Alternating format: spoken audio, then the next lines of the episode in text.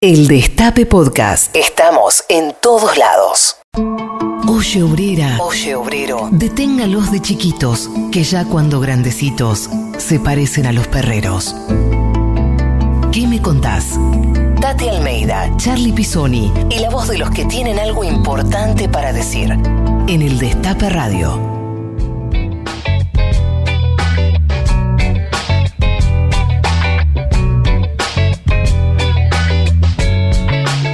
Buenos días a todos, buenos días a todes, a todas. estamos en otra emisión de ¿Qué me contás? por el Destape Radio en FM 107.3 y también en, por streaming, el destaperadio.com. Buenos días Juan Tomala, operador técnico. Buenos días Caro Ávila en la producción, Anabela González, Lalo Recanatini. Eh, buenos días Tati Almeida. ¿Qué tal Charlie? Buen día a todas y a todos. Bueno chicos nuevamente nuestro programa ¿Qué me contás? Que bueno, sí sabemos que todos los sábados a las 11 de la mañana por el destape, ahí estamos y seguiremos estando, ¿verdad? Sí, así es, Tati. Recién te pasé a saludar y estabas en, con pijama, con, con unas pantuflas. Estamos todos así, ¿no? Ay, querido, qué poco paquete, no me descubras. Efectivamente, con mi rob todavía viste haciendo fiaca y con este día con más razón. Pero yo creo que sí, es como nos está agarrando la cuarentena, ¿viste? Ay, Dios mío. ¿Cómo estás pasando la cuarentena, Tati? Mira, querido, teniendo conciencia que es lo que se debe hacer. O sea, llevando como siempre eh, lo que dice y apoyando lo que dice nuestro querido presidente, que si vos te cuidás, cuidás al otro, ¿viste? Pero te soy sincera, uno ya está un poquito cansada, pero es lo que debemos hacer. Mira, bien, Carlitos, bien, porque me piden, qué sé yo, tantísimo por ahí, videitos, cosas, ¿no Hacemos, incluso también aprendí a hacer las reuniones virtuales. ¿En serio? ¿Vos qué, qué, qué, qué plataforma usás? En, Zoom. En Zoom, bien. Y no me saqué de ahí, no me pregunté cómo es. Ay, viejo, tantas cosas que hemos tenido que aprender, Dios mío.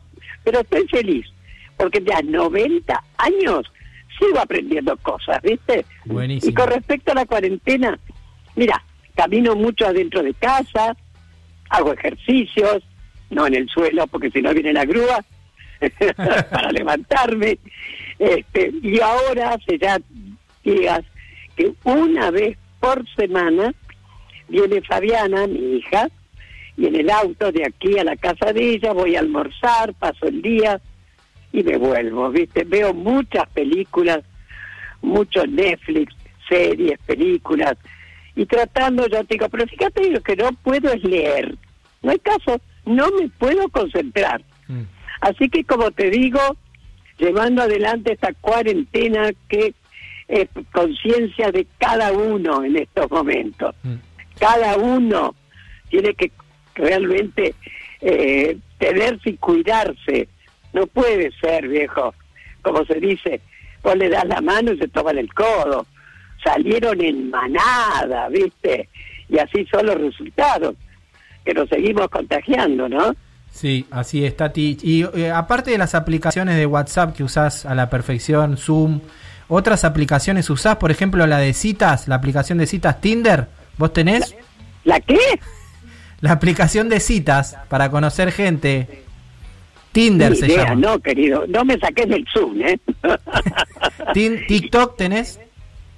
Mira, yo, a mí me mandan la invitación y me dicen, Tati, ahí está la invitación y aprieto cuando viene la invitación que es por Zoom y por ahí sale. Así que ya te digo, no me ahondes porque no soy muy experta, pero gracias a Dios con el Zoom, que por ahí meto la pata, pero no importa, estoy conectada, ¿viste? Porque es importante, chicos, es importante. Trata de apagarlo este, cuando vas al baño, el Zoom, Tati. Bueno, lo pongo ahí en mudo y, voy al baño y vuelvo. bueno. bueno, acá vamos a presentar el programa. Nos acompaña Anabela González. ¿Qué tal? Buen día, Anabela. Y tenemos un equipo lindísimo, che. Muy buenos días a todos y a todas. Buenos días, Tati. Buenos días, Hola, Charlie. mi amor, ¿cómo le va? Muy bien, todo bien. Bueno, me alegro, cuidándose, por supuesto. Por supuesto, sí, acá en el Destape estamos tomando todas las medidas sanitarias. Eh, Bueno. bueno, les cuento que pueden seguirnos en nuestras redes. Nos van a encontrar como ¿Qué me contás? en Facebook, Twitter e Instagram. Eh, y para mandarnos mensajes lo pueden hacer al 11 25 80 93 60. Y hoy repetilo, tenemos un- repetilo y bien, bien lento, dale. Al 11 25 80 93 60. Nos pueden mandar mensajes de voz o mensajes escritos. Perfecto. Y hoy eh, tenemos a un ministro de invitado, Tati. Pero efectivamente, nuestro querido ministro de Defensa, Agustín Rossi. Así que no sé si ya está ahí en línea. No, ahora, ahora en un ratito después del, del tema lo vamos a, a- a tener, pero eh, Anabela nos va a contar del sorteo que tiene que ver con nuestro invitado. Ay, dale, dale. Exactamente, tenemos buenas noticias porque eh, volvimos con el sorteo de nuestros amigos de Buena Vibra Remeras. Para participar tenés que responder en nuestras redes, eh, en este caso solo en Instagram, la siguiente pregunta. Eh, ¿Querés escuchar, eh, Tati? A ver. Dale. ¿Cómo, cómo? Escuchá la siguiente pregunta que hay que responder para ganarse una remera de Buena Vibra. Eh, Es, a ver, ¿cuál es? ¿Cuándo se sacó el bigote Agustín Rossi? Eh, es una eh, pregunta muy fácil, así que la responden en nuestro Instagram, que me contás radio. eh, y al finalizar eh, el programa, les vamos a dar un tiempo más para que sigan participando. Y luego subimos el ganador o ganadora eh, de esta remera. Buenísimo, Anabela. Tati, Tati, vamos a escuchar música. Dale, con todo gusto. ¿Sabés que vamos a escuchar al Indio Solari? Ay, qué lindo, dale, dale. Con el tema El tío Alberto se llama. Vamos a escuchar al Indio.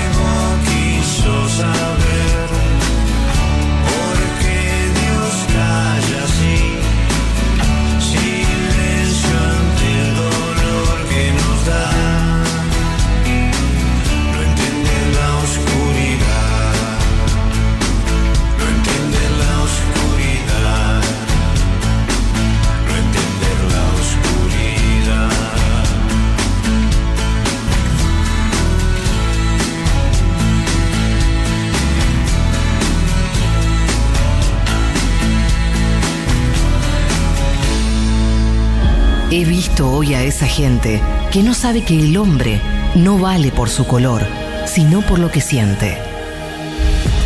Escuchar, preguntar, decir. Tati Almeida y Charlie Pisoni. ¿Qué me contás? Seguimos en este sábado de ¿Qué me contás? Eh, les contamos que estamos en las redes con el hashtag El Destape Radio, está eh, tercera tendencia en Twitter, así que nos pueden seguir escribiendo por ahí.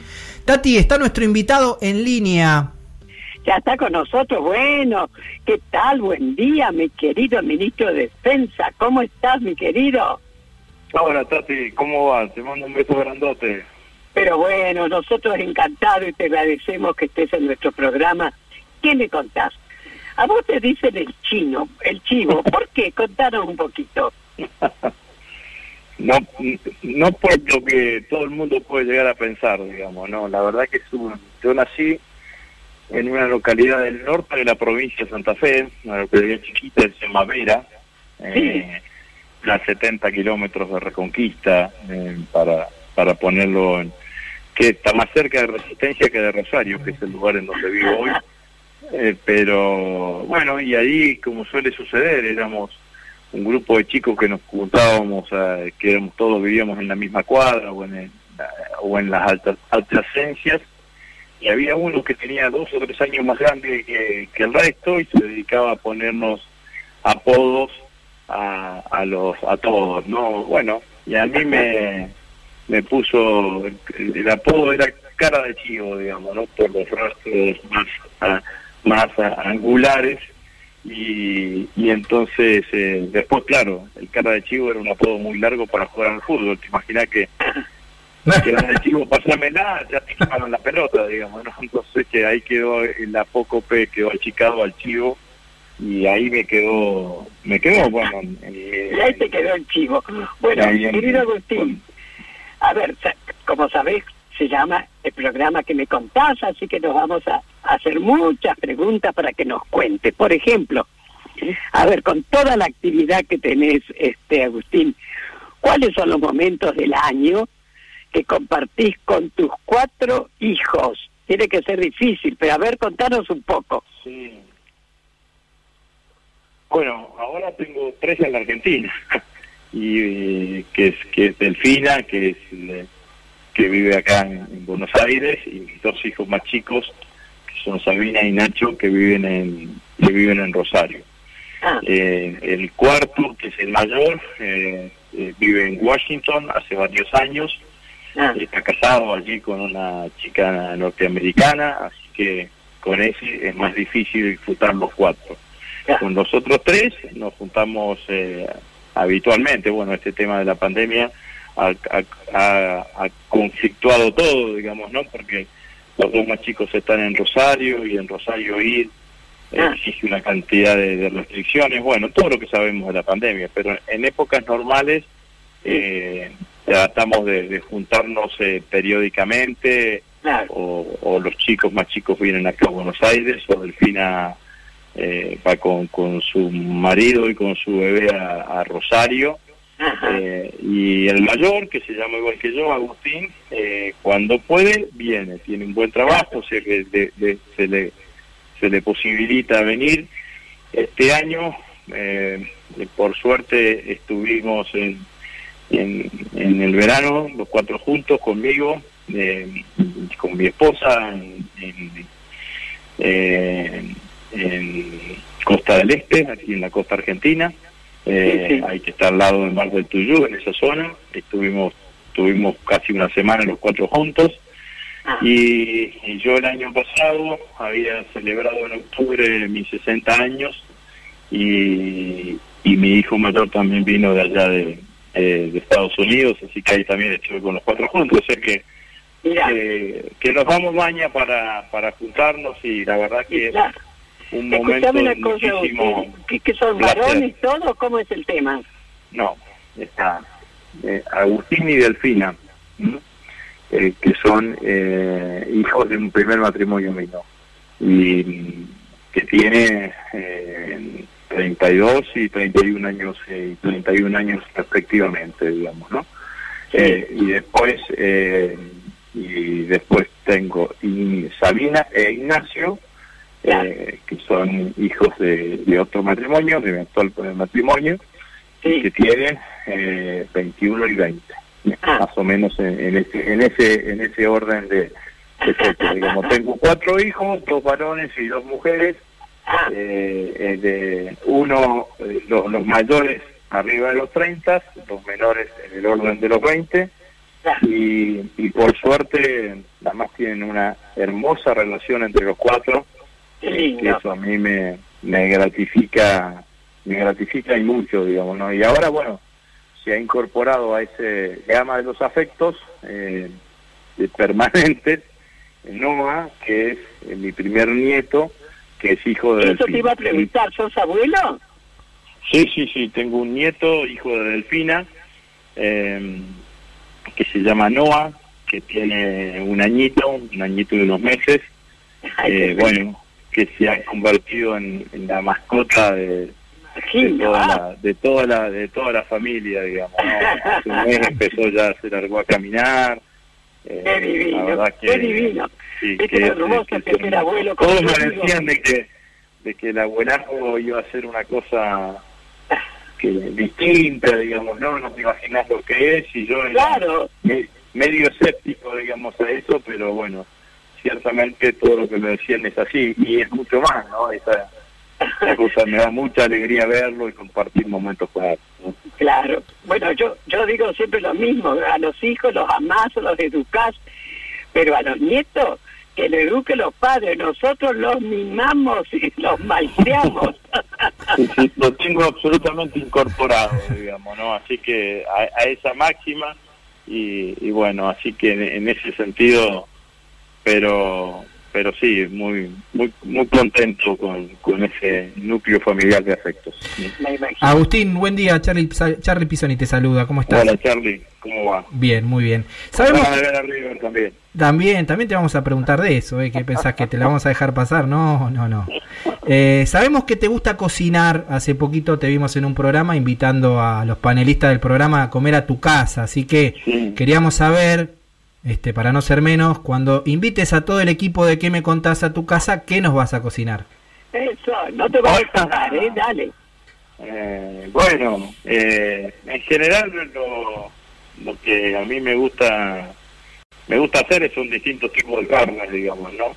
Eh, y, y si le escapo un poco al horno, pero prefiero la, la carne más a la, más a la cacerola, más recetas españolas, eh, así que eh, intento hacer eso, lo que el otro día le decía eh, a, a los chicos de Sobredosis de TV, que es un, un pedazo de carne a la cacerola eh, con, con salsa de hongos, que es una cosa de, de los hongos secos, que es una cosa con, que se, bueno, la salsa se mezcla con el caldo del hongo y con un poco con un poco de vino tinto a placer de, de- del, del que le guste. Eh, bueno, se hace un se se corta un poco de, todo un petrono gandulfo vos, ¿eh? se corta un poquito de ajo y se y se lo se lo dora con se, se dora el ajo con la con, con el aceite de oliva en, en la olla digamos no Eh, bueno después se sella eh, también en la olla la carne eh, y después bueno se hace la la salsa con la salsa de hongo que hay que calentar eh, poner en un bol el, el hon- el hongo con agua caliente, dejarlo reposar eh, y, y bueno, después se vuelve a poner la carne, digamos, ¿no? Para que se cocine con la salsa de hongos y ahí le vas regulando con, un- si querés, Qué cosa rica. con Oh, un poco, un poco algún caldo o, o si querés eh, le, pones un poco más de, de vino o de agua según cómo te vaya, te vaya generando, digamos. La ventaja de esa, ese tipo de carne que podés hacerlo con cualquier corte porque como tiene mucho hervor, inclusive los cortes que quizás no sean tan tan blandos, te quedan muy bien, digamos, ¿no? Y suelen ser eh, más baratos, digamos, ¿no? pero pero si no, con una curita de cuadril, eso queda excelente, ¿no? Que, bueno, riquísimo, sí. Agustín. Te, te cuento que somos seis nosotros. bueno, entonces hay que hacer dos. Bueno, buenísimo. Depende. Ahora, Depende realmente tenemos un ministro que también nos da recetas de cocina. ¿Qué tal, eh? No, no, no, no, Escuchame. Agustín, quiero, hablando de la quiero cuarentena, confesar ¿no es que en realidad lo que hago es eh, buscar algún tutorial de cocina de YouTube eh, eh, y me busco con ese tutorial, veo la receta que más o menos me gusta y sigo la receta y más o menos me va saliendo, digamos, ¿no? No es Qué bien. que soy que soy un cocinero eh, eh, au- autogestionado, digamos. No, no, agarro la receta y sigo la, la rutina de la receta y con eso con eso me va saliendo, pero la verdad que, que lo disfruto cuando lo puedo hacer, cuando tengo tiempo. Lo disfruto y ciertamente siempre es una forma de... Hacer un cable a tierra también, ¿verdad? ¿Cómo? Es como hacer un cable a tierra también. Es un cable Es tierra y una forma de agasajar al otro, ¿no? Agasajar a tu compañera, agasajar a tu a tus hijos, eh, bueno, me gusta Claro. eso. Perfecto. Escúchame, Agustín, eh, con esta cuarentena, viste que bueno, pienso que todos tenemos, eh, nos hemos dedicado y tratamos de pasarlo eh, lo mejor posible, ¿no es cierto? Y que uno consume muchísimas series y películas, ¿no es cierto? Ahora, ¿cuáles son las mejores que hasta ahora has visto? Bueno, la verdad que miro un montón, me cuesta a veces recordar eh, eh, recordar el, le- recordar los eh, eh, los títulos, pero Califato es una que vi Ah, sí. eh, Muy que- buena. que, estaba que estaba muy eh, que estaba muy buena. Eh, no me acuerdo el título ahora pero vi eh, la de la esa que reflejaba la, la historia de, de- de una chica judía en la comunidad digamos no Sí, sí, sí. Eh, eh, de- la vida de los judíos más ortodoxos. Esa también esa también la vi y y en general, bueno, sigo desde hace muchos años de Crown, eh, con todas las, las alternativas de la, de la historia de la corona inglesa. Eh, vi Versalles hace poco, pero porque en realidad eh, me gusta mucho eh, ver, ver esos, eh, ver ese- esos paisajes, independientemente de, de, de lo logrado que, que, que sea, pero así me, me entusiasman esos, esos paisajes eh, que, que tienen que, que, que se ven en ese tipo de en ese tipo de series eh, hay hay una interesante que estoy viendo ahora que se llama el jurado creo Ah, yo Eh, también. Eh, ¿Cuál? El jurado. el, el jurado sí, sí. No lo he visto todavía, sí, sí. Eh, pero es, es interesante, es una es una serie de, de un juicio, un juicio por jurado, y bueno, no solamente no solamente se ve el, el desenlace del juicio de, la acusada y, los otros actores, sino también se mete en la vida propia de, los 12 jurados. Eh, es, es, es, y bastante bastante interesante, ¿no? Así que trato de, eh, obviamente que me que, que me descomprime, ¿no? Así que eh, y también trato de, de, de- en eso aunar eh, al- algo. También estas series te sirven independientemente como la ves en Netflix digamos independientemente que estés en un lugar o en el otro te sirve también como para interactuar con, con el resto de la familia digamos no entonces Sí, en eso también es bueno no claro, claro, claro. Agustín, eh, vamos a escuchar un poco de música que elegiste vos. Eh, vamos a escuchar, Dale. elegiste un tema de los gatos, La Balsa. Eh, ¿Fuiste Los hippie vos en algún momento? mi, mi, mi primer LP ¿Fuiste hippie, tenías pelo largo o algo? No, no, Ah. bueno, usé usé el pelo largo y barba durante muchísimo tiempo, digamos, no nunca usé el pelo corto, pero nunca fui hippie.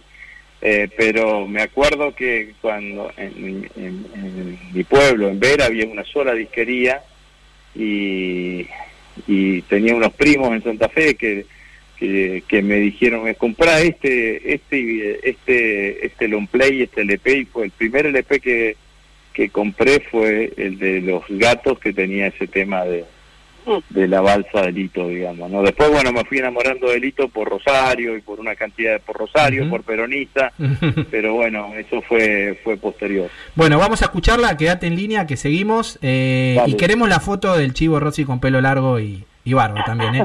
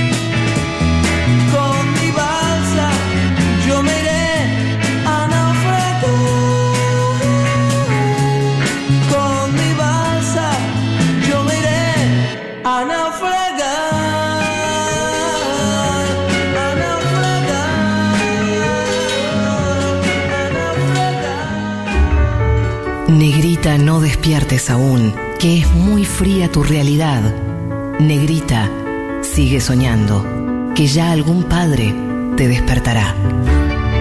Alejandro Almeida. Soñar y contarlo para que se haga realidad. ¿Qué me contás? En el Destape Radio.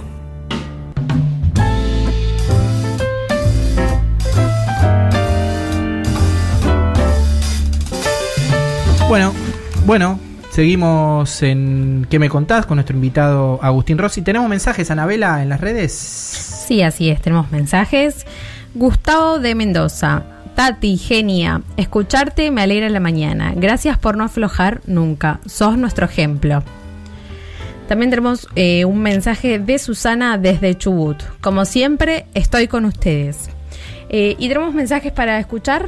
Nuestro querido Charlie, operador. Tati, A Cacano, queríamos mandarle un abrazo de parte de todos los compañeros telefónicos. Ahí se fue la voz. Siempre un placer escucharlos y esperando el momento de que podamos vernos y en la plaza y volver a abrazarnos. Así que escuchándolos esta mañana y muy contentos de, de estar cerca de ustedes siempre. Hola, buenos días. Habla Elvira de Villa Sarmiento. Ya que hoy es un día distendido, ¿le podrían sugerir al ministro que vuelva al bigote? Somos muchas las que admirábamos su, su apariencia. Realmente valdría la pena que volviera. Listo. Buenísimo. Te contamos, Agustín, que estamos eh, sorteando una remera de Buena Vida Remeras, que tiene remeras buenísimas, y que la consigna es... La consigna es, eh, tenés que contestar por Instagram cuándo se sacó el bigote Agustín Rossi. Nos contestás por nuestra cuenta de Instagram, que me contás radio, y a la tarde estaríamos haciendo el sorteo. Si querés, podés contestar, Agustín, también, para ganarte la remera. Eh, ¿Tenés muchos pedidos de que vuelva el bigote? Sí, qué sé yo, digamos, no. La verdad que yo eh, durante... La, la historia es, es más o menos así. eh, yo usé barba eh, casi toda mi- gran parte de mi vida, desde que empecé, desde que llegué a la facultad en el año, yo ingresé a la universidad en el año, no en un año lindo, digamos, en el 77 ingresé en Rosario y al poco tiempo ya me dejé barba y bigote y tenía y también tenía el pelo largo en ese momento. Eh, y después eh, la barba y el bigote me acompañó hasta el 2009, 2010. Y yo ya sentía en ese momento, en el 2009, 2010, que, que sí, 2009 por sobre todas las cosas, que, no, después del 2009, ¿no? Eh, sí, fines del 2009, que, que ya era una etapa, que había terminado y que eh, mis cuatro hijos ninguno me conocía así, ninguno me conocía la cara, siempre la cara estaba tapada por la barba y por el bigote y que tenía que sacármelo, digamos, ¿no? Y me saqué la barba, no me animé a todo. en, ese, en ese momento, me saqué la barba y estuve ya hasta casi 10 años más, hasta el, hasta un poco más, digamos, ¿no? Porque ya en el 2018 me terminó de sacar el bigote, eh, eh, hasta sacarme hasta sacarme el bigote, pero la realidad es que creí que era que era una etapa y que ya que había que terminar con, con eso, que siempre había alguna excusa, me, de- de- me- después que, que nos fuimos de después que nos fuimos del gobierno en el 2015, en el 2015, sí, en el 2015 Sí. no quería sacármelo inmediatamente porque alguno iba a decir, mirá, lo que pasa que como se Qué está bueno. escondiendo. Escuchame una cosa, Agustín. Eh, Justamente fuiste vos eh, jefe del bloque del Frente para la Victoria en la. Cámara de Diputados durante muchos años, ¿no?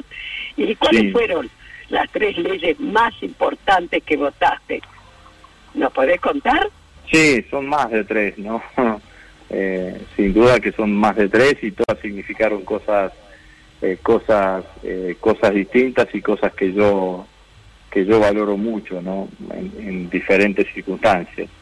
Eh, empiezo por la que hemos recordado en estos días. Yo creo que la más bella fue la ley de matrimonio igualitario. Claro. Eh, eso fue un acto de, de belleza parlamentaria, ¿no? Eh, en, en el libro en donde yo condensé los discursos eh, y mis participaciones en, el- en la Cámara de Diputados, eh, el capítulo del matrimonio igualitario se llama un acto de belleza parlamentario. ¿no? Después, eh, de las más emotivas fue la nacionalización de IPF. ¿m? Eh, esa, esa ley en el, 2000, en el 2012 fue eh, una ley eh, también muy, muy, muy emotiva, mucha carga emocional tenía, tenía esa ley, de la que yo era eh, plenamente consciente que era un cambio estratégico y que terminábamos de desarmar una de las de las bombas que nos habían dejado la década del 90 con las AFJP fue justamente esa, la nacionalización de las AFJP también fue una ley eh, una ley eh, muy importante y, y muy y muy trascendente. Bueno. Cuando se votó la 125 en diputados y que ganamos la votación, esa fue la única ley de las cuales yo fui presidente del bloque que cuando bajamos y empezó la sesión no sabíamos si, si iba a tener resultado positivo o no. Finalmente tuvimos el resultado positivo, sirvió de poco porque después vino el voto no positivo de Cobos en el Senado y la ley quedó quedó sin sin sancionarse, pero también la recuerdo como, como un debate importante, como también la nacionalización de aerolíneas argentinas, Es verdad. y quedó muy en el tiempo, pero en esto, bueno, Tati, Charlie, todos nosotros sabemos lo importante que fue y quizás en ese momento no terminábamos de dimensionar lo importante que fue para la construcción de memoria, verdad y justicia Mm. esa, esa ley que en el 2006 envió Néstor por el cual se instituyó el 24 de marzo como feriado nacional inamovible eh, y que creo que permitió además eh, generar eh, esto que es un hecho inédito, un hecho inédito, hecho que no, no pasa en otros países del mundo, que son las enormes movilizaciones populares que se hacen los 24 de marzo,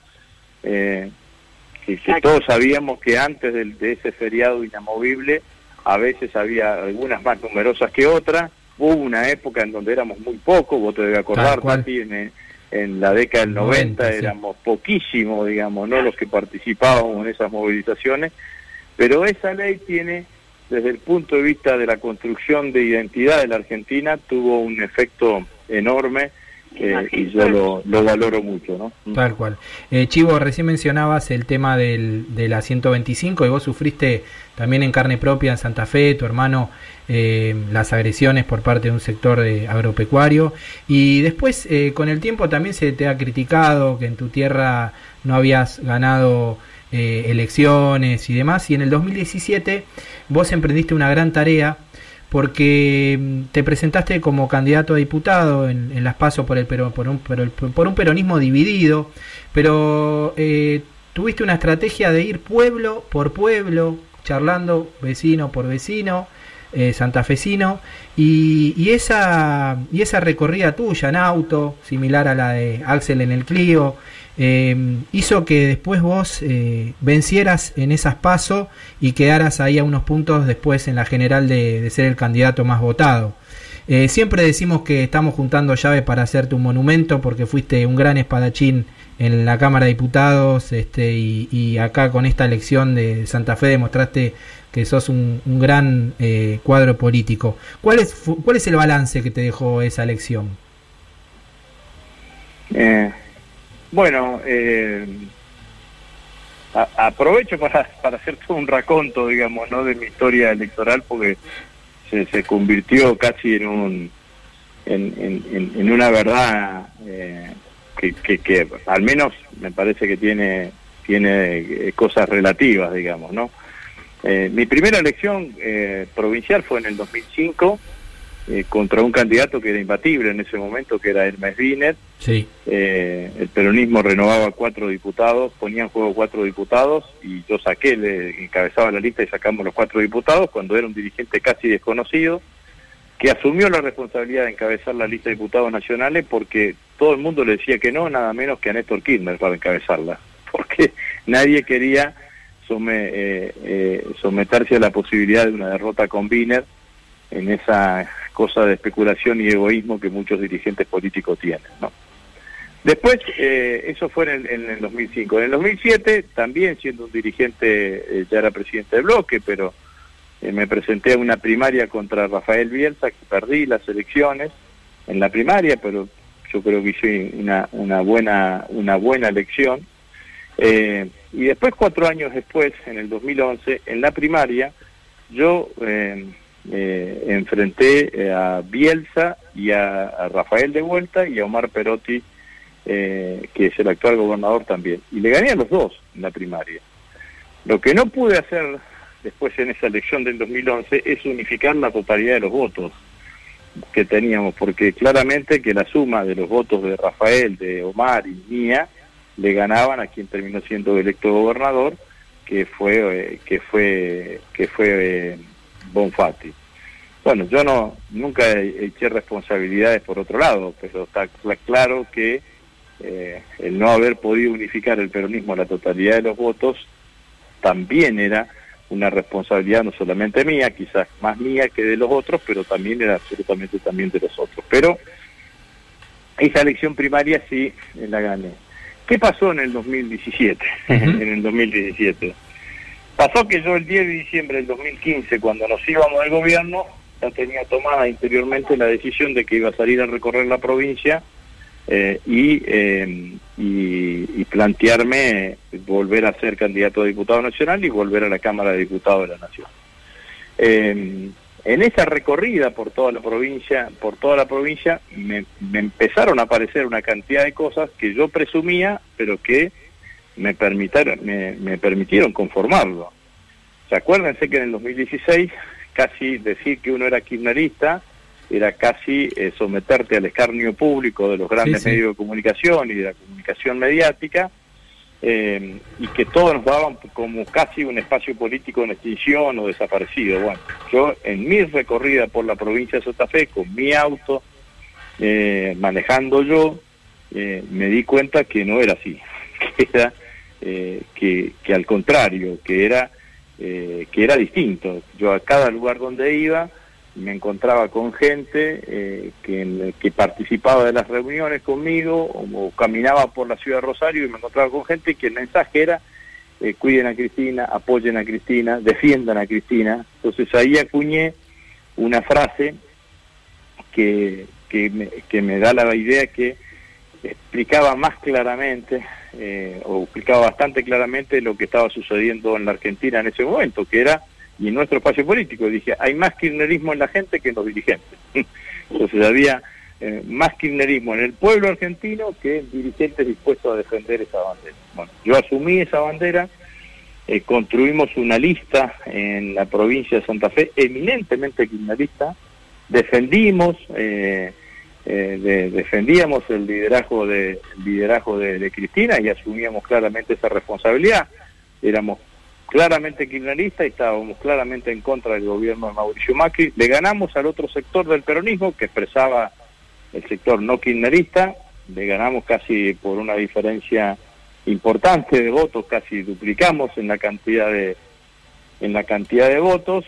La suma de los en, en esas pasos eh, que tuvimos medio punto, casi un punto arriba de, de Cambiemos, y después en la elección general Cambiemos nos ganó por cuatro o cinco puntos, pero hicimos una excelente elección. El peronismo renovaba dos diputados y nosotros colocamos tres diputados en la tres diputados en aumentando en un 33% nuestra nuestra eh, representación, pero en términos personales también eh, fue una campaña de la cual disfruté muchísimo, disfruté muchísimo de, del contacto con, con, con la gente, de cómo me recibían, de cómo me recibían en cada uno de los lugares.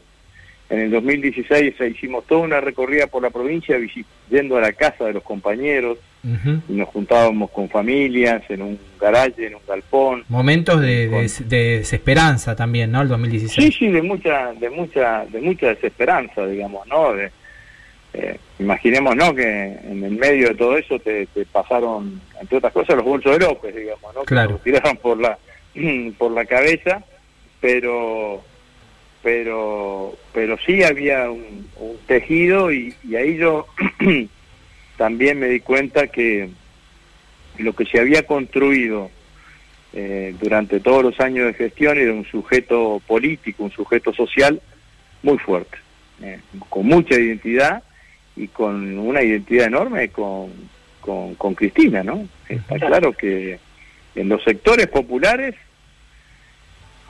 yo me acuerdo que por ahí iba ya en, en los últimos tramos de campaña, eh, en, en la- en la- en los sectores en los sectores populares me paraba y hacía dos preguntas. Le digo, ¿cómo los trata Macri? Todos abucheaban. ¿Cómo los trata Cristina? ¿Cómo los trataba Cristina? Todos aplaudían. Entonces, bueno, eso era la forma de la, la- la- la- la respuesta, ¿no? ¿no? No, eso está claro que el grado de, de identidad y de empatía eh, que tienen los sectores populares con Cristina es enorme, ¿no? Y eso lo verifiqué claramente en esa campaña. Que realmente, qué maravillosos 10 años de kirchnerismo y después los cuatro tremendos de Macri, ¿no? Tremendo. Bueno, escúchame Agustín, una de las grandes, Dios mío, tragedias, ¿no es cierto?, fue el hundimiento de submarino Ara San Juan, ¿no? Que el macrismo trató de tapar. Ahora, ¿cuáles son las medidas que tomaste con este tema desde que asumiste, no? Y además pensamos que, que hubo un plan del gobierno para silenciar lo que pasó, porque fue tremenda la actitud, entre otras, ¿no? Nefastas por parte del macrismo. Bueno, eh, cuando nosotros llegamos al, gobierno, eh, nuevamente, eh, sabía que uno de los temas que estaba, eh, que estaba y que había que hacerse cargo era la cuestión del Era San Juan. lo primero que, nos dimos cuenta, lo presumíamos, pero lo, certificamos en los primeros días del gobierno, era que eh, para con los familiares había habido un destrato manifiesto por parte del, del anterior Ministerio de Defensa. Entonces, lo que yo primero me propuse fue tratar de que tratar de, de, acercar la, la relación afectiva, la relación personal eh, con, lo, con los familiares. Entonces puse a una funcionaria, que es mi jefa de gabinete, la licenciada Ana Alberdi, que tenga contacto personal en forma directa con las 44 familias de los 44 submarinistas eh, que perdieron la vida en, en, el, Ara, en el Ara San Juan. Eh, a partir de ese, de ese diálogo intenso, bueno, aparecieron demandas, pequeños problemas, que son pequeños Sí. problemas quizás para nosotros, pero son grandes problemas para las propias familias. Eh, hicimos tres reuniones, dos con los familiares, dos en Mar del Plata, Se te va un poquito la voz, Agustín. dos en, dice que hicimos tres reuniones, ¿me escuchás ahora bien? ¿Mm? Ahora sí, dale. Dos, hicimos tres reuniones, dos en Mar del Plata y una en Buenos Aires con, lo- con los familiares, los escuchamos, diagramamos, hicimos un, un- un- nos pusimos una cantidad de metas eh, para trabajar, eh, algunas las cumplimos y otras quedaron suspendidas por, por el COVID. Eh, el presidente, los que, las que cumplimos, el presidente eh, cuando el primero de marzo eh, dijo que iba a proceder al ascenso post-mortem al grado inmediato superior Ay, sí. a los 44 submarinistas. Esto, Mm. Eso se hizo y se cumplió. Eh, nos queda pendiente la construcción de un memorial en la ciudad de Mar del Plata, que ten- hoy hay un cenotafio dentro de la base naval de Mar del Plata. Yo creo que hay que hacer un memorial, pero que sea acceso a- libre al público en, en toda la en, en la ciudad de Mar del Plata y en eso estamos trabajando, pero sí, con el COVID no- nos nos hizo que la tarea hice un poco más lenta. Ah, ah, no, habíamos imaginado que íbamos a hacer un homenaje en el océano, a donde se encontró el Ara San Juan, los íbamos a llevar a los familiares en el almirante Irizar hasta ese lugar y ahí Sí. íbamos a hacer un homenaje eh, a los 44. Eso no lo pudimos hacer por el COVID creo que Claro. eso que y eso está claramente va a quedar postergado para el año va a quedar postergado para el año que viene Claro, claro. y, y, y después estamos trabajando en otras en otras acciones sí vamos a acercar antes de fin de año un portal en donde se pueda ver una página web en donde se pueda ver todo bueno la historia de los submarinistas las historias personales las que las que las familias quisiesen pero sobre todo lo que hemos descubierto también que hay una cantidad de homenajes a lo largo y ancho de toda la Argentina eh, calles que se nombran a los 44 submarinistas o Ara San Juan, escuelas que tienen el nombre del Ara San Juan, que Sí. quizás no encuentran un lugar en donde sean visibilizados absolutamente por todos y eso claramente lo vamos a hacer y lo vamos a llevar adelante. Buenísimo. Vos sabés, este, Agustín, que Luis Tagliapietra, viste, el abogado, que es tan amigo Sí, nuestro, sí. padre de una de las víctimas, me decía que por favor, que yo te preguntara que cómo va el expediente disciplinario y qué, qué pensás de la jueza que tiene a cargo, ¿no es cierto? Y por último, que cómo viene el pedido de los familiares para constituir una fiscalía especial de investigación. Es lo que me pidió Luis que por favor te preguntara. Sí. Eh, hay tres cosas en eso. La, cuando nosotros llegamos estaba llevándose adelante la investigación, eh, la instrucción disciplinaria hacia el interior de, las Fuerzas Armadas. Eh, hay un instructor designado por el Estado Mayor Conjunto, me reuní con él y con el nuevo jefe del Estado Mayor Conjunto le estamos dando todo el impulso para que para que se termine la instrucción. Eh, tuvimos que hacer la- las de- las declaraciones y tomar las declaraciones y las indagatorias eh, vía vía Zoom, digamos, ¿no? Porque por, con todo este tema del COVID también eso se, se un poco se retrasó, pero yo espero que antes de fin de año podamos constituir los consejos de guerra y, y determinar eh, cuáles son las responsabilidades militares eh, que, que, que, que, que les, que, que les cabría a quienes eran lo- los distintos responsables en, en la cadena en la cadena de mandos. Demandos, claro. Sí, eso, eh, en, en eso, en eso estamos trabajando y espero tener constituidos los consejos de guerra eh, antes de fin de año. En segundo lugar, eh, sobre la, la actuación de, de la jueza, he tratado de ser prudente porque no quiero que aparezca como una como una intromisión en, en, la tarea que está haciendo la jueza o que está haciendo la justicia. Lo cierto es que la jueza determinó que las responsabilidades penales las estacionó por debajo inclusive del jefe del Estado Mayor de la Armada en ese momento. Eso generó mucho enojo entre muchos familiares, entre ellos Luis, que conozco su, su mirada y su posición. Sé que se ha apelado a esa situación. También está cuestionada la actuación de la jueza en el marco del Consejo de la Magistratura y que se ha abierto un expediente para evaluar la actuación de la jueza en el marco del Consejo de la Magistratura. Así que eh, es lo que tengo lo que tengo para decir. Sí, simplemente Perfecto, siempre claro que perfecto. las responsabilidades penales no se pueden confundir con las eh, responsabilidades eh, políticas y tampoco las responsabilidades penales condicionan el expediente militar de instrucción militar que se está haciendo aquí en el, en el ministerio. La creación de una de una fiscalía específica para el caso es una decisión de la procuración. Eh, yo he transmitido a quien le tenía que transmitir esa inquietud que también eh, Luis me, me ha planteado, pero no está dentro de mi marco de toma de, de, de- de decisiones ni mi marco de responsabilidad en, en la toma de decisiones. Eh, y bueno, es más o menos esto lo que lo que tenemos. Perfecto, digamos. gracias, gracias. Muy eh. bien, Agustín, eh, estamos desde acá también acompañamos el reclamo de los familiares para que puedan acceder a la justicia y se castigue a los responsables. Te pedimos, Agustín, si te podés quedar un ratito más, por eh, una- nos queda un bloque cortito eh, porque se hizo se hizo largo este programa, pero interesante. Vamos a escuchar música que elegiste, Rezo por vos, de Charlie y Spinetta. Dale.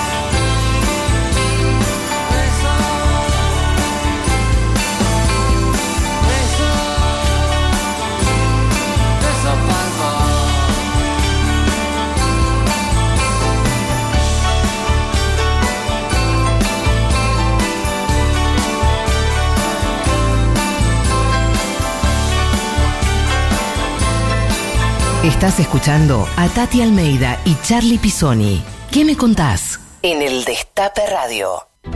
Tus manos serán las alas, las plumas tu piel y tu vuelo una farsa. Pero recuerda, Paloma, que tal vez mañana, al despertar, dejes de volar y comiences a hablar. Alejandro Almeida. Mucho para decir. ¿Qué me contás? En el Destape Radio. Sí, cómo voló el tiempo, ¿eh? Se fue rapidísimo. Exacto. Bueno, escúchame, eh, ¿cuáles son las tareas pendientes, digamos, en el país y en la región para que las Fuerzas Armadas estén apegadas, viste, a los valores democráticos? ¿Qué opinas, querido? Yo creo que nuestras Fuerzas Armadas están bastante bien en ese aspecto. Eh, creo que eh, esto que, que en algún momento expresó el presidente, que yo lo reivindico también hoy, ya no tenemos hacia el interior de las Fuerzas Armadas eh, ningún personal que haya revestido durante la dictadura. Eh, la, la- la realidad es que, eh, que el oficial más antiguo que hoy tienen las Fuerzas Armadas es el oficial es el general Paleo, cuyo primer destino eh, fue en el año 1984 eh, como subteniente durante el gobierno de Raúl Alfonsín al regimiento de Tartagal. Y además eh, yo creo que, que todo que todo lo que se ha construido durante tantos años en democracia han, han mostrado que, que las Fuerzas Armadas argentinas, eh, sobre todo en los últimos 20 años, están subordinadas al, al poder político, al poder al poder democrático. Bueno, no no es la misma situación, digamos, que uno puede visualizar en, en otros países, ¿no? Está claro que este, estos últimos dos años es como que ese viejo actor de la política argentina, que eran las Fuerzas Armadas, han aparecido con, con fuerza en, en otros países, ¿no? El caso de Brasil con Bolsonaro ocupan una cantidad de lugares, una cantidad de ministerios, el vicepresidente es un, es un militar. Bueno, en Bolivia, Bolivia. dieron un golpe de Estado, eh, claramente, golpe de Estado clásico, destituyeron a, a Evo, Molar, a Evo Morales. En, en, en, el- en Perú cerraron el Congreso eh, y apoyaron al presidente Vizcarra. Entonces, me parece que, que esto que, que sucede en la Argentina no está sucediendo de la misma manera o con la misma intensidad en los distintos países de la región y eso eh, nos hace nos hace ver eh, que hay que trabajar mucho en la región para volver a, a tener un, un- un escenario eh, como en algún momento tuvimos con la UNASUR y con el Consejo de Defensa Suramericano. ¿Mm? Muy bien, muy Y bien. lo que pasa, claro, que te imaginas que uno dice Fuerzas Armadas y le corre un poco de frío. Ahora, qué estupendo sería, qué estupendo que así como Néstor en esa histórica entrada, cuando entramos por primera vez a la ex ESMA, que él pidió perdón por el Estado cómplice, qué lindo sería escuchar ¿eh? por parte justamente de las Fuerzas Armadas que pidieran perdón por todo el genocidio que cometieron sus camaradas, ¿no? No estaría mal, ¿eh? Bueno, eh, hubo diferentes momentos, ¿no? En, eh, lo, lo más parecido a eso fue, ¿te acordás vos en, en la década del 90, las declaraciones de Balsa? ¿eh? ¿Mm? Eh, que, pero hubo, hubo un hecho que yo, yo destaco mucho y mi anterior gestión como ministro de, de Defensa, que fue eh, cuando el jefe de la Fuerza Aérea eh, me, me entregó lo que había encontrado, que era eh, las 280 actas secretas de la Junta Militar durante la dictadura. ¿Te acordás que después Sí. les entregué un ejemplar de eso en la sede de Madres? ¿eh?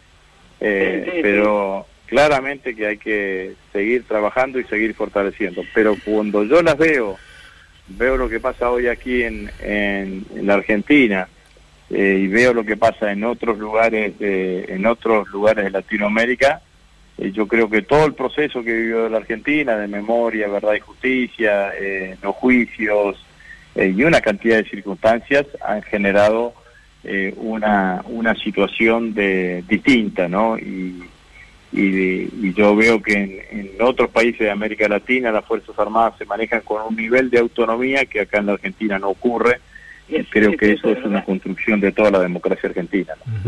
Agustín, cambiando un poco de tema, te vamos a hacer escuchar un audio eh, referido a tus pasiones. A ver, ¿escuchamos, Juan? y la gente eh, que crea porque la verdad que eh, tiene con qué creer en este equipo para, para poder dar una y ir a dar un batacazo en Brasil. Ahí estaba Marcelo Gallardo, una de sus frases más emblemáticas, que la gente crea. Bueno, disfruto mucho de este River, ¿no? La verdad que, que, disfruto desde todo punto de vista, porque disfruto de, los logros deportivos, de, los triunfos contra, contra Boca, pero también disfruto de que el club esté bien manejado por Donofrio y por toda la gente que lo acompaña, y disfruto de la seriedad y responsabilidad de, de Gallardo. Que no solamente es un técnico de fútbol, sino que también es de, esos tipos que irradian ejemplaridad en muchos aspectos de en muchos aspectos de la vida ¿no? entonces eh, independientemente de que eh, antes del, del COVID se nos había ido en, en los últimos dos minutos la final de la Copa Libertadores y en el último partido el título del campeonato eh, uno se siente se siente pleno identificado con con este momento de con este momento de River, ¿no? Yo tengo 60 años, o sea que viví, nací en el 59, recién Claro. lo vi campeón a River en el 75, claro. porque la última vez Claro. que había salido campeón antes fueron esos 18 años, en el 57 había sido la última vez que había sido campeón, o sea que tengo años de sufrimiento, además de los más cercanos como lo del descenso, pero este último tiempo la verdad que se disfruta, ¿no? Uno se sienta, se sienta ver a River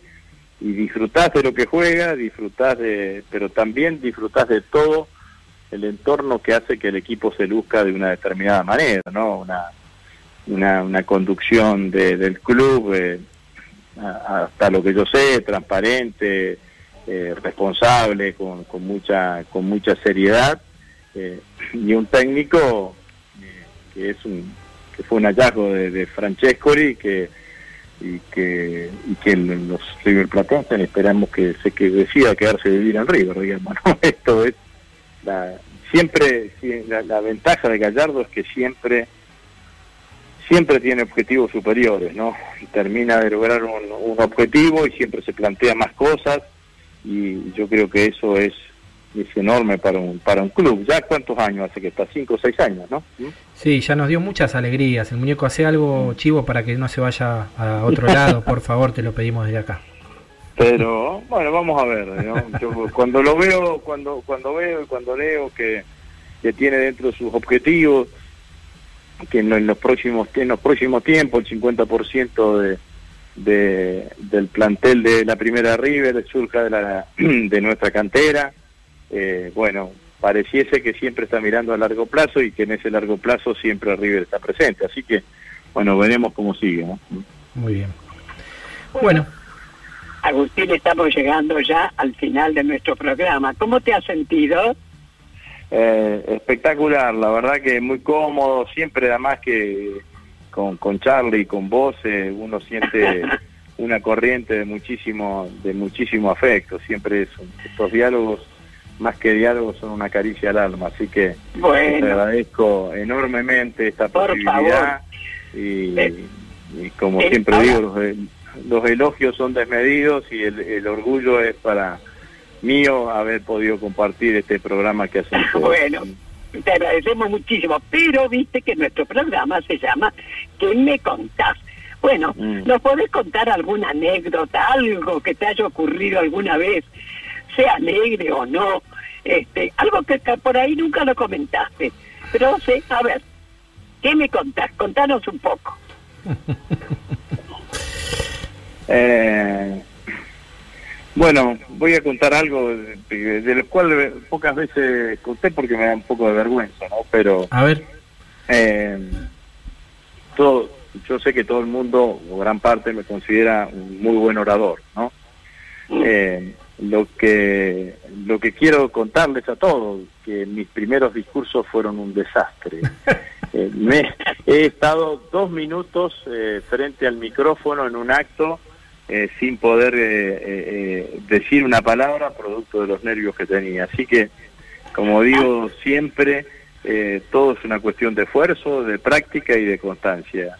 No, hay mucho arte en el trabajo que cada uno le pone, digamos, no, nadie sale, nadie sale tocado por la varita, así que, eh, pero bueno, eso cuando me cuando recuerdo, cuando a veces me, me halagan por algún discurso, me acuerdo siempre de cómo empezaron. Mis no discursos, porque eso no eran discursos, eran mis no discursos. Eran, eran balbucear cuatro palabras, digamos, ¿no?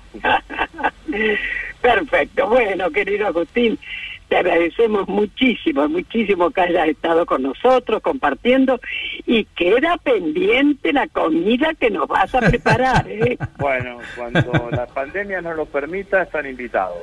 Bueno, muchas gracias Agustín Rossi, ministro de Defensa. Nos vamos Bueno, eh, con, otro tema que elegiste, que Cerati, Puente, y después volvemos con Rochín Marchafiotti, el último bloque del programa. Muchas Bueno, gracias. gracias. Chau, chau, Agustín. Gracias. Chao, chao, Tati, chao, Charlie. Hoy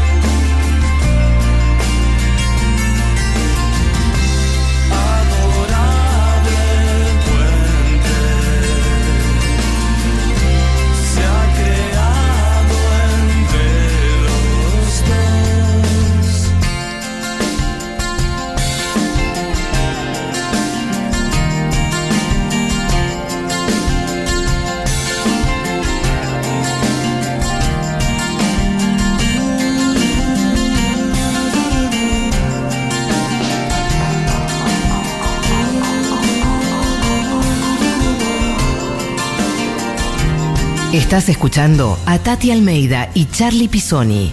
¿Qué me contás? En el Destape Radio.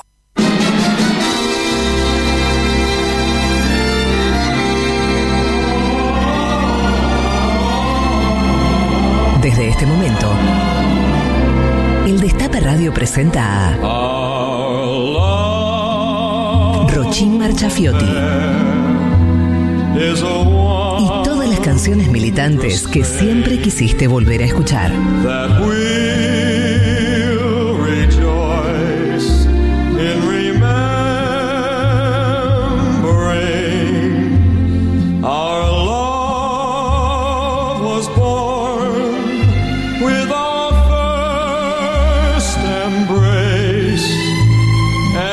Bueno, último bloque de que me contás y estamos en comunicación con Vicky G, nuestra Rochín Marchafiotti. Buenos días, Vicky G. Buenos días, ¿cómo estás, Charlín? Bien. Hola, se- Vicky. ¡Hola, Tatita! ¿Qué tal, querida? Mira, de- yo que soy vintage, Rochín Marchafiotti, cuando el chivo dijo LP, que tenía un LP, no sé, me, me palpitó el corazón. ¿Qué quieren que les diga? escuchaba la palabra LP desde mi abuela. Buenísimo. Rochín Marchafiotti eh, en este en este programa nos viene con temas nuevos, temas de las marchas que escuchamos, que, que cantamos y que quedan ahí picando en el olvido, que quizás nunca le prestamos mucha atención a la letra, sino que lo cantamos. Y a veces son buenos, a veces son malos, a veces son bajoneros, a veces Mm. te tiran para arriba. Sí. ¿Qué vamos a- Algunas te, te, te dan ganas de ir caminando más rápido para llegar a la pirámide y otras decís no llego más.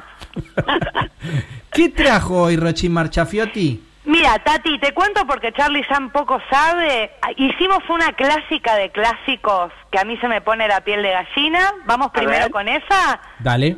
Dale.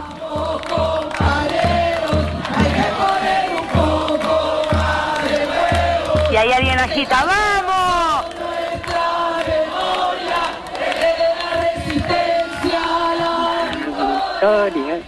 Ahí la canta Tati también. Ahí va, Tati, ¿la habrás cantado, Tati, o no? ¿Qué te parece? Ya lo creo. Creo que hay un creo. empate técnico como con la canción como a los nazis les va a pasar. Esta le, le pisa los talones. ¿En qué sentido? En de cuántas veces, eh, si fuera un YouTube, cuántas reproducciones tuvo. Claro. ¿No? Tal Me cual. Y- y- imagino, y, mira. a- y aparte te pones a pensar cómo quedó desfasada, ¿no? Hay que poner un poco más de huevo. Claro. Este, yo también hemos visto a muchas compañeras cantar, hay que poner un poco más de ovario, cambiar Sí. el- la canción. Bueno, así que seamos nosotras, o varios, Claro. varios y huevos, che. Pero Hay que poner todo. esta canción es bajón, es buena, tira para arriba, ¿qué onda? Eh, ¿Me preguntás a mí o a Sí, a vos, a vos, a vos. A Rochín Marchafiotti, Vicky G, a mí esta me ponía bien. Y además tengo una anécdota personal. Fue la primera canción que canté en una marcha. ¿Viste cuando vas tarareando porque no te la sabés? Sí. Que modulás, modulás como si Va- supieras, ¿no? va- Dale, sí. dale.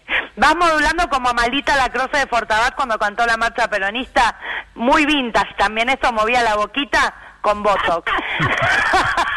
a mí me pasó... A mí me pasó con Vamos Compañeros y me emocionaba mucho desde la resistencia a la victoria porque era cantarlo en los 90 que parecía muy lejana la victoria.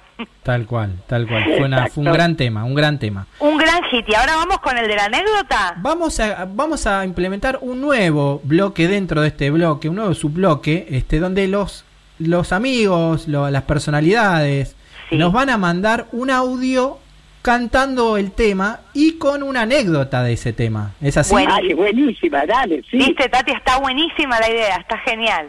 ¿Y a quién tenemos hoy, Vicky? Y hoy tenemos a los amigues Alex Vanelli y Ernesto Larrese, nuestra querida pareja de artistas y compañeros que, que, bueno, nos dejaron su canción. A ver, ¿Me puedo imaginar cuál es? A ver. No somos putos, no somos faloperos, somos soldados de Fari Montonero. No somos putos, no somos faloperos, somos soldados de Fari Montonero. Uy, otra que poner huevo, ¿eh? Acá no había llegado la deconstrucción. Acá no había llegado nada. No. No. había llegado ni el hombre a la luna, nada. Buenísimo. Ellos, y ellos tienen una anécdota con este tema. Tati, imperdible la anécdota de Ernesto. ¿La podemos oír? Sí. Sí, dale, No dale. somos faloperos, bueno, cuando lo canto dos o tres veces digo, pero, a ver, yo soy puto, soy falopero, ¿qué estoy haciendo acá? Yo estoy durmiendo con el enemigo. Me empecé a sentir muy mal porque sentía que, este, de alguna manera, mis compañeros no estaban respaldando mi- mi- mis condiciones o lo que yo también pretendía del movimiento, ¿verdad? Por mi lado. Entonces este, no se me ocurrió mejor idea que eh, llamar a un compañero que estaba venía marchando ahí y le digo, mira, me estoy meando, me, me sostenés un poquito la caña porque voy a buscar algún lugar donde ir a hacer pis porque no doy más, ya no aguanto. Bueno, le dejé la caña, dice, sí, sí, como no, se agarra, agarra la caña, sigue marchando él y yo di media vuelta en 180 grados, empecé a caminar para el otro lado donde iba la marcha y en la primera boca de subte me metí, Constitución, Lanús, su ruta. Este, así que así fue como yo este, sufrí mi primer alejamiento y desilusión este, del movimiento peronista. Después volví 20 veces porque uno no puede dejar de ser peronista. Es así. Esta es mi historia. Buenísimo. bueno, bueno, vos sabés que estos chicos fueron de los primeros, el primer casamiento igualitario. ¿eh? Claro, claro. Sí, sí, estuvieron el...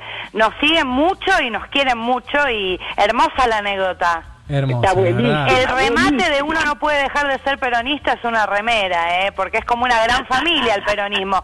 Te peleas, después volvés, lo bloqueás, después lo desbloqueás al peronismo, lo pones en modo avión, pero siempre está. Tal cual. Así es. Le vamos a pedir a los amigos de Buena Vibra Remeras que nos hagan una remerita con esta frase que es buenísima, como esa que dicen eh, todos eh, somos peronistas, lo que pasa que hay algunos que no se dieron cuenta, Asintomáticos, hay muchos peronistas asintomáticos. con distancia social también. Sí. Bueno, buenísima esta anécdota, eh, les agradecemos a los chicos por habernos mandado este audio eh, y, y Rochín Marchafiotti se viene con todo, está produciendo a full. Sí, estoy produciendo a full, por favor, eh, mientras Guado de Pedro me hace mi nuevo DNI que dice arroba Vicky Grijera en Instagram, me Buenísimo. pueden... Está un poquito ocupado Guado, ¿viste? No me contesta. Eh, bueno, eh, síganme en las redes o Vicky G Actriz en Facebook que tengo capítulos de una novela que estoy haciendo, Tati, No novela creer, online. Contanos, contanos. Se llama Los úteros no lloran. Es una comedia sobre género. Y me replanteo el patriarcado, pero desde cómo nos hizo mal a la mujer, no al varón. Escúchame, ¿y cómo y cuándo lo vamos a ver después de la pandemia? Desde ya. Lo vamos a ver en vivo después de la pandemia. En, en el verano la estrené y fue un éxito. Después vino la cuarentena y ahora lo hacemos en modo online, Tati. Ah, Así sí, bueno, que lo podés ver. ¿Cómo se hace? Dale. Podés entrar a mi Instagram, arroba Vicky Grijera, y ahí está el link en mi bio. Son todas palabras chinas para vos, Tati, pero bueno, la gente va a entender. Link en bio, y ahí puede ver el episodio. O si no, en Vicky G Actriz también. Hay una gorra virtual, pero a vos, Tati, te lo voy a pasar por Charlie. Así te divertís un rato el fin de semana. Bueno, dale, dale, me la rebusco, pero prefiero que me la den todo servidito, cabrón. No, todo servidito. Sí, ¿Eh? sí, claro que sí, Tatita. Bueno, gracias, chicos. Bueno, a ustedes, gracias. Te amor, mandamos un beso Vicky. grande, Bueno, Vicky. Charlie, Te mandamos un ¿estás beso grande. final? Chau, chau, Vicky. Eh, efectivamente, y nuevamente hemos tenido nuestro programa ¿Qué me contás? Y nos van a seguir encontrando Sí. todos los sábados a las 11 de la mañana por el Destape. Esperamos un poquito, esperamos, Tati. ¿eh? Tati, esperamos un poquito que Anabela se, nos vamos a despedir Perdón. con algunos mensajes de los oyentes que Ah, un bueno, bueno, bueno, bueno. en las redes y, y también en el- por- participando del sorteo de, de la remera. A ver, dale. Tati, Emiliano de Castelar dice, escuchando el destape, momento inolvidable, escuchando radio con mi viejo y con Tati. Y Ah, tenemos bueno. un mensajito de voz. Hola, buenos días. Habla Elvira de Villa Sarmiento. Ya que hoy es un día distendido, ¿le podrían sugerir al ministro que vuelva al bigote? Ya lo escuchamos, creo, sí, sí. Sí, ya se lo sugerimos. Bueno, y recuerden eh, participar del sorteo por la remera de los chicos de Buena Vibra Remeras. En nuestro Instagram vamos a estar sorteando hoy por la tarde, así que pueden participar hasta la tarde. Buenísimo, después lo publicamos ahí en el Instagram. Sí, exactamente. Bueno, nos vamos, nos vemos el sábado que viene con otra edición de Que me contás. Muchas gracias a todo el equipo de producción y a, y a- y a la gente del Destape Radio. Tati, te dejo para que cierres. Y así es, bueno, nuevamente, por eso nos vamos a encontrar con nuestro programa ¿Qué me contás? Y no dejen de escucharme todos los sábados a las 11 de la mañana por el Destape. Chau, chau. Chau. Buen fin de semana. Hablar, escuchar, decir. ¿Qué me contás? Tati Almeida y Charlie Pisoni vuelven la próxima semana para darle voz a quienes tienen algo importante para decir. El Destape Podcast. Estamos en todos lados.